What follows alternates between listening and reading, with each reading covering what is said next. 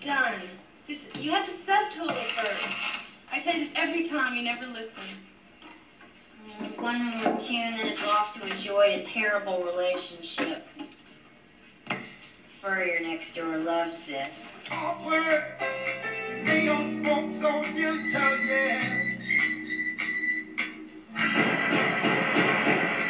París. Qué perfecto que este sea el capítulo número 7. ¿Caché que sea un número muy, muy, muy bello? Es un número mágico. Es un hecho. número mágico. Y así como un número mágico, me encanta esta invitación que hiciste para ver esta película porque es como tan rosada. Sí, sé, sé que es una película, de hecho, excepcional porque te carga, te carga lo rosado, te cargan las teen movie, al menos que sean más excéntricas como el Club de los Cinco. Yo te estoy presentando, de hecho, algo bastante convencional con happy ending y todo. Sí, final feliz y todo. Pero hablemos después de ese final feliz, por favor, pero cuéntame un Como poco. si la vida fuese así. Sí, fue muy extraño. ese- Bueno, en fin, cuéntame un poco esto de por qué estamos viendo esta peli, cuéntamelo. Bueno, te estoy invitando acá a Ex Convento, en esta capilla donde grabamos todos los capítulos de Historias de Videoclub, a ver esta película porque me recordó un momento de mi adolescencia en donde de hecho me quedé con esta película. ¿De verdad? Sí. ¿De regalo de- te la quedaste así físicamente? Nunca la devolví al videoclub. bueno, es la película... ¿Cuántos ladrones de película te tienen que estar escuchando en estos momentos? Sí le voy a dar varias técnicas, te caché. Muy bien. Bueno, esta película es otra película del aclamado John Hughes, que es el director del Club de los Cinco. En este caso hace de guionista de La Chica de Rosa, toma a Claire, ¿te acuerdas de la Sí. pelirroja de la película pasada? La chica guapa se supone. Y la coloca, porque se supone... Porque porque la ponen como así como mujer. Es que es como una belleza extraña, ¿cachai? Sí. Es distinta. Como que no es la típica rubia que es eh, guapa. Esta es distinta, es como pelirroja, es como rosada, siempre es rosada. Es completa. bonita en Es realidad, bonita, pero labios más Su gruesos. particularidad. Sí, es distinta. Está bien eso. Bueno, la toma y la vuelve eh, la protagonista de una serie de películas teen movie que él eh, dirige, coproduce y guioniza. Y en este caso es esta película que es una de las más icónicas de la década porque es una película que habla de otras películas y que habla principalmente y así articulada para hablar sobre la música que escuchaban los jóvenes. Esta película es tan interesante por ese hecho y además porque nos muestra un Estados Unidos eh, bastante eh, particular, que es contingente en relación a que tú dices, ¿cómo puede haber sido realmente, o cómo puede ser hoy en día también la realidad así en las escuelas? Sí. Yo digo, claro, siempre como en el Club de los Cinco se presentan estos distintos grupos que están presentes en todo lo- todas, las, todas las universidades, todos los colegios, incluso los nuestros. El deportista, la popular, el, el estudioso. Pero acá la polarización es tal, se pone tan énfasis a que en un mismo barrio existan clases sociales tan disímiles que uno dice, wow, igual eso e- es la realidad de la sociedad en la que vivimos. Están los ricos que son extremadamente ricos, que visten ropa, no sé, que debe ser de diseñador, con estos linos como, como veíamos en la película. Eh, manejan BMW y están los que son comunes, que andan en bicicleta y tienen que eh, comprar ropa de segunda mano para poder diseñar su propio vestuario y lograr de alguna manera el destacarse, el ser original, porque por sí mismo no lo son. No lo son, claro. Eso es interesante, cómo muestra esta como micro sociedad que se forma siempre como en los colegios, que es como, como pareciera ser que es eh, la sociedad de afuera, lo más grande, ¿no? Sí. Pero en este Ah, caso lo muestra, eso, lo sí. muestra súper polarizado, está como, claro, bien decías tú, como la parte donde están los ricos, que no se, pareciera ser que no se juntan, porque hay como un patio que es para los, los, los más pobres, digamos, o los de clase social un poco más baja, harto más baja, eh, hace El esa- contraste es muy grande. El contraste es muy grande entre uno y la otra y eh, se da, claro, en esa... eh, En, en esas cosas como el vestuario o la forma de hablar, la forma de comportarse, se, se, se hace notorio en toda la película esa diferencia social. Es- Esto es como el análisis más, se podría decir, casi sociopolítico de la película. nos fuimos, a la vez, con un análisis muy somos tan serias, macro. tan serias, tan intelectuales. Muy socióloga. Muy socióloga, la sociología. Pero está el otro aspecto también que tiene que ver con que de alguna manera siempre existe esto de eh, tener que congraciarte con otros eh, para poder estar tranquilo, para no tener obstáculos, porque siempre van a haber quienes eh, quieran influenciarte, quien quiera decidir por ti, quien quieran meterse en tus decisiones, porque el mayor, el conflicto eh, nuclear de la película es que Andy, que es una chica de, una clase común, se enamora de un chico millonario y los amigos del chico millonario eh, no lo pueden soportar. Sin duda me recordó un momento muy clave en mi adolescencia, que fue cuando decidí que quería ponerme a trabajar porque quería comprarme más discos y libros y ropa bonita y mis papás no podían de pronto sustentar esas cosas, pues. Claro, especialmente aquí en Chile que los libros, los, los- to- todos los, los como gustos así que son libros o, O discos o, o cosas distintas son carísimas Sí, y uno como po. que tenía que estar ahí, especialmente en la época de uno, como que los papás no tenían esa disposición de comprarte todo lo que uno quería o, o- o ni siquiera ni siquiera todo lo que uno quería, así mucho, pero los discos eran carísimos, los libros, qué triste. Hasta el día de qué hoy. triste lo que estoy contando, me, me di pena. Pero era así, pues, entonces no quería dar pena tampoco. Pero era así la realidad. Y yo dije, ya me voy a poner a trabajar con 16 años. Después de la escuela voy a ir a, a tirar currículum a ver si, si puedo hacer algo. Pero me daba lata y en vez de ir a, a preguntar a los lugares de comida a ver si podía trabajar, me pegaba en la tienda de videoclub que estaba cerca de mi casa. Te apuesto que leyendo toda la sinopsis de las carátulas. Obvio, porque me encantaba ver las nuevas categorías y no tenía plata ni para arrendar películas. Pero me pasaba la tarde viendo ahí los previously, viendo si llegaba una película nueva, que se demoraba además dos años en llegar Ay, a Chile el sí, estreno qué y estar en VHS.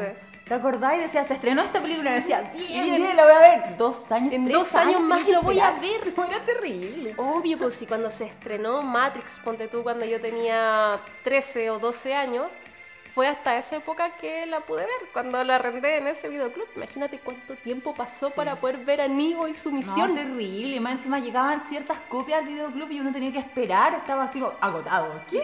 Claro, los estrenos estaban agotados, obvio que sí.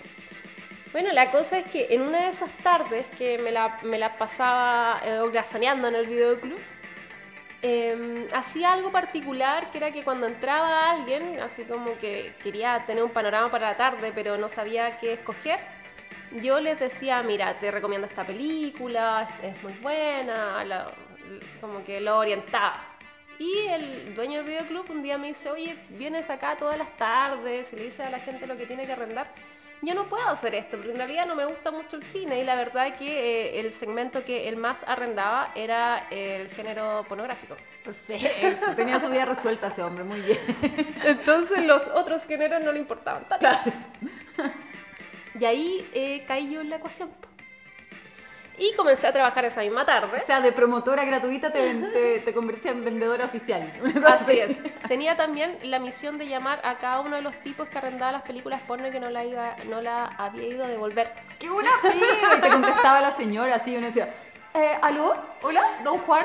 Eh, no, la señora, disculpe, pero tengo que decir que lleva tres días de atraso su película pornográfica. No, tenía que ser discreta además. Tenía Bueno. que decirle, aló señora María, ¿sí está don Juan? Sí, ¿por qué que lo busca? Es que lo llamamos del videoclub. Ah, Tiene algo dígame, pendiente. ¿tiene un recado para él? No, es que es un mensaje personal. Mentira, que Sí, don Juan, ¿qué pasó con... em, no lo quiero decir. No quiero decir el nombre de esas terribles películas, pero Tírate soy una, tírate una, tírate una. No, tírate no una. me obliga a esto, ya me puse Por roja. favor, yo necesito esto, es que es demasiado gracioso. Los nombres de esas películas son demasiado graciosos. Había Tírate unas una. películas terribles del, del que como estamos No. convento, donde el diablo se... a la... ¿Qué? Ay, amiga, ya, salgamos de ahí porque fue traumático.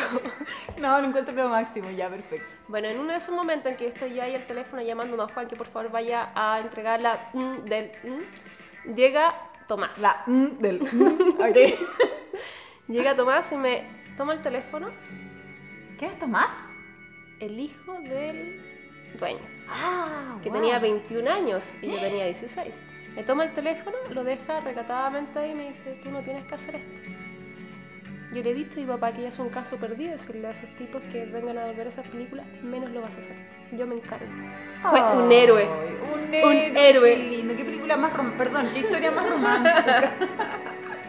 Sí, además venía con un libro, todo interesante. No, ¿viste? Si siempre tiene que haber un libro de por medio. Le digo, ah, sí, tú eres el hijo del, del dueño del videoclub. Sí, sí, ya, ¿y qué te dedicas? Hago música electrónica Bah, Hago música electrónica, leo libros. y leo libros. ¿Qué más quieres? Y soy mayor, tengo 21. Y soy mayor, vivo solo. Entonces, ay, para mí fue como, ah, Mira, historia heterosexual. sí, no, ay, te cachai. Se me salió. Está bueno, está bueno. está bueno. Bueno, la cosa es que comenzamos a salir. Me llevaba al forestal, me presentaba a sus comer empanada? amigos. No, como estas ferias de las pulgas que hacían en Ah, el ok. forestal. Antes creo que todavía las hacen. Bueno, no ahora, evidentemente. No, ahora, pero- no, ahora está claro. pero todavía deben existir. Y eran muy entretenidas, pues en esos tiempos eran aún más masivas. Eh, habían banda musical, entonces para mí era todo el mundo porque yo vivía en ese tiempo en Puente Alto y no había metro a, a Santiago, pues tenía que tomar una, un metrobús que me acercara al 14, no, era una pueblería. Ah, venía ahí como del campo a la ciudad. sí. de la cordillera a la ciudad. No puedo creerlo. Casi la Carmela de San Rosendo. Me demoraba horas en ir a Santiago, porque no era el centro, era Santiago. voy a ir a Santiago, voy a ir a Santiago. No puedo creer, mira Santiago. Sí, pues era muy entretenido, entonces me estaba mostrando el mundo. La cosa es que me llevó allá a juntarme con sus amigos en, en una de sus reuniones de música electrónica y... eh, Pero en esa época era así súper loco como ahora. Chum, chum, chum, y. ¿Sabes qué? Nunca escuché sus discos, me regaló varios y nunca tuve suficiente interés. La cosa es que... Qué eh, bella polola que eras. Sí, yo creo que por eso me enjuiciaron tanto. Sí, No creo. presté mucha atención. Por favor, pongan atención a las cosas que les entregan sus pololos, Sí, si le cartas de amor, cartas, le graban CD. Si, si le escriben alguna cosita, si le graban algún, algún disco, presten atención, escúchenlo. Escúchenlo, al menos, último. al menos. Gracias. Sí, ¿sabes qué? Quizás ese era el problema. bueno, no le caí bien a sus amigos, como que sintieron que yo no tenía la misma onda que ellos. Porque no cachaban nada de la música estaban escuchando, era mucho más chica, ¿cachai? Yo me imagino tú ahí en la electrónica y venía yo vengo de San Sí, Rosendo. no, la que pues, no pegaba, no amiga, pegaba. yo escuchaba Amar Azul. Amar, no, como los Re- de Lumaco, una cosa. No, no, eso es mucho más- nuevo. No, no. Amar azul. no. Entonces no teníamos como la misma onda, No pues. está claro. está clarísimo, está clarísimo. Ok. Bueno, y eso fue el primer obstáculo que ellos eh, sintieron como que eh, éramos distintos. Entonces, bueno, hay incomodidad. Luego yo seguí yendo a trabajar al videoclub. Pero ya con este desazón de esa experiencia. Y Tomás sigue yendo y un día no va, porque iba todas las tardes a estar conmigo. Un día se ausenta Tomás y viene su padre. Y eh, el caballero eh, se pone fresco conmigo. No, qué patúo. Un caballero de unos 60 años. Qué horrible, te pasaste. Qué terrible. Horrible. Horrible. Entonces ahí ya sentí como. Más encima ah, su mente torcida de, de, de película triple X. No, terrible. Entonces yo sentía que además el universo de alguna manera me estaba diciendo, influenciando en mí y en mis decisiones. no es solo la gente, también el universo. Y que no tenía que estar con Tomás. Entonces me puse súper reactiva. Ajá. Y empecé a boicotear la relación. Ah, perfecto. a ponerme como eh, ¿cómo se llama el chico que no el chico que no con Ay, Andy ¿cómo se Blender? llama? Blend? ¿por qué siempre le pones estos nombres Sí, Blaine. Blaine. Blend, Blend, bla, bla, bla, La, la, la. ¿Por qué no puede ser Pedro, Juan, Diego? Ah. una cosa más normal Eh, bueno me puse a boicotear la situación y sucedió Pero es que que después de esa experiencia con su papá, qué, qué mal. Sí, pero es que sabes que él igual era consciente de que él no quería ser como su padre, por eso muy Ah, joven, Se daba cuenta. muy joven se, eh, se puso a trabajar y se fue a vivir solo. Y eh, quería cultivar su propia identidad. Él, él lo tenía muy claro eso. Mira, como la película un poco, como ahí el viaje de poder determinar qué es lo que quieres, quién eres, como la adolescencia, pues ahí definirse, Que hay ¿no? otro que no tiene por qué marcar quién tú eres. Claro. Ni tus padres, ni el lugar donde vives, ni el grupo de amigos que frecuentas. Eres tú tomando decisiones. Pero yo era muy chica y madura, entonces no vi esa cualidad de Tomás. Simplemente me dejé llevar porque se me presentaban estos símbolos alrededor que me decían, no, él no es para ti. Y sucedió además, y ahí fue cuando, cuando ya eh, como que llegó al, al clímax nuestra situación, es que llega eh, la novia de su papá, que era una cabra de mi edad, No, qué atroz. y me arma la casa, Un show. un ¿no? show así, pero increíble. Pero como de celos, un ataque de celos. Sí, porque si- ella, ella pensaba que yo estaba trabajando ahí porque tenía algo con su padre. Con su padre. Ay, el insecto, el insecto. Mi mente explota, ya no sé qué voy a hacer. Con, Con- con, con el papá el viejo cochino, el viejo ¿no? cochino. Mierda. te caché. Viejo asqueroso. Sí. Y yo nada que ver, pues de hecho lo único que quería era llevarme esas tres películas todas las noches. Bueno, ese fue la- el último día que trabajé en ese lugar, porque me despidieron. Pero no regresé nunca a La Chica de Rosa, 16 Velas, ni El Club de los Cinco, que fueron las tres Perfecto. películas de Jung Hugh que estuve viendo en, en esa semana porque quería ver estas teen movies de los años 80 que además me representaban porque estaban en todo mi leitmotiv. Perfecto, qué mansas películas, ¿no? Y esta que tiene como su, su escena así espectaculares, como calcadas, como que yo creo que se esforzaron en alguna escena. Sí, se esforzaron bastante. Sí. Lo que más me gusta en todo caso es como todas estas referencias eh, a la música y el arte que hacen. No sé si te diste cuenta que en este mismo bar que estamos viendo ahora donde están eh, los chicos, es como ese antro al que iba la gente común, está eh, Echo and Bunnymen, la banda, Sí, la banda. cantando, ¿cachai? Que además eran películas que llevaban a bandas que estaban comenzando, que eran populares entre los jóvenes y los metían en el cine Claro. y los impulsaban, impulsaban también como... ah, creo que esta película toma más como hits de la época, pero hay otros directores que fueron más visionarios y tomaron, por ejemplo, a bandas grunge que estaban empezando. Mm.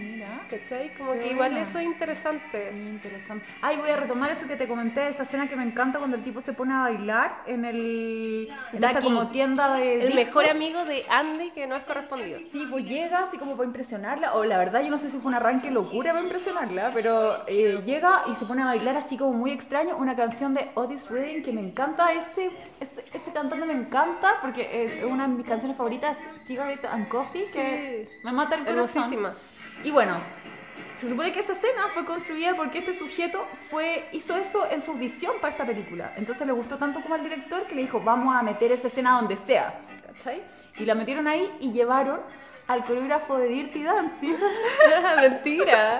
para que hiciera esa escena, así que lo encuentro tan- Para que Ducky pudiese hacer como tan histriónico de así la es, escena. para armar esa Genial. escena tan, tan buena. Me hace total sentido porque todas las bandas, INXX, New Order, Echo and em, The Smith. The Smith, hicieron una adaptación, algunas instrumentales y otra una adaptación para la película. Mira, Y eso no siempre sucede, generalmente compran los derechos, pero ellos trabajaron nuevamente estos, estas canciones para poder eh, generar una ambientación muy articulada en torno a la música. Sí, está, está muy bueno eso, porque uno constantemente ve canciones que son muy oreja y como que, ay, como que eh, eh, es gracioso verlo igual. Por ejemplo, hay una escena donde el mismo tipo este que te cuento está acostado como en su cama, así como sufriendo y se escucha de, de The Smiths, así como. En la, que él la tenía de- en la radio, Sí. no era un- una canción atmosférica, sino Sí, que estaba ahí. está bueno eso, está bueno. Eh, y además que es, es aún más simbólico el hecho de que Andy trabaja en una tienda de discos, vende discos. Sí. Entonces, sí, y los personajes están entretenidos. Los, los que, los, que se, los que se relacionan con ella están entretenidos. A mí el tipo, este, el. el- Blaine. Blaine me cae como la. Pero bueno. Sí, no, Es pesado, no- no tiene identidad. mal, me cae mal. Chico cae rico mal. que no sabe quién es y se deja influenciar. está feo, mira, horrible. Sí, ¿Qué ese horrible. beso? Qué escena de amor más Qué mala. beso más horrible, ¿no? Mira, uf. Sí, como que se pasa, te porque está tocando su cuello. ¿Quién te conoce? Pero bueno, eh, la chica de rosa es más que solo la chica de rosa, ¿no? Es más que solo la chica de rosa. Sí. Bueno, Me encantó tu En fin. historia, lo encuentro lo máximo, de verdad. qué Además que te terrible. hayas quedado con esas películas. No quiero volver nunca más a una memoria heterosexual. Primera y última vez. La primera y última vez, por favor. Todas las- pero a lo mejor era una técnica, ¿no dijiste? Para ahuyentar a tus ex. Ah, sí, ¿Cómo sí, como la, la semana pasada la invité a escuchar este capítulo, esto es para que nunca más me contacte. Después de esto, no la contacten. Muy bien. Bueno, ¿y qué nos esperará como un próximo capítulo, yo? Sí, esa es la pregunta que yo te tengo a ti, po. Yo te andas Mira, corriendo. yo creo que la mencioné. La mencioné dentro Sí, de lo que hablamos por ahí. Esa escena solito como que me llevó ¡pum! ¿Cuál? Pero, a ver, espera, espérate. Déjame adivinar. Tú sabes que Adivina, me encanta adivina, hacer el oráculo adivina. de este lugar sagrado. es una película. Conéctate, conéctate, conéctate. De los 80. De los 80. Es una teen movie. Sí, un poquito. Está al borde. pero sí, Debería, sí, pues, bien, porque es, estamos en una es, temporada de puras teen lo es, movies. Lo es, pero ya un poquito más grandes ya. Ah, ya. em, mm, mm, Empire Records. No, pues eso es de los 90. Ah, de los años 90. Em, John Cusack es el protagonista. No. No sabes quién es John Cusack, voy a intentarlo de nuevo. Pero eso sí lo adiviné, de hecho, solamente quedé pensando en este nombre para tratar de meterlo en mi mente. Para conocer más de nuestros proyectos, sigue nuestro Instagram arroba lamagotransforma.cl Y síguenos a nosotras, arroba parisache, arroba bian. comunicando para la cultura y la educación, Esto es Historias de Videoclub. conectando las memorias de toda una generación.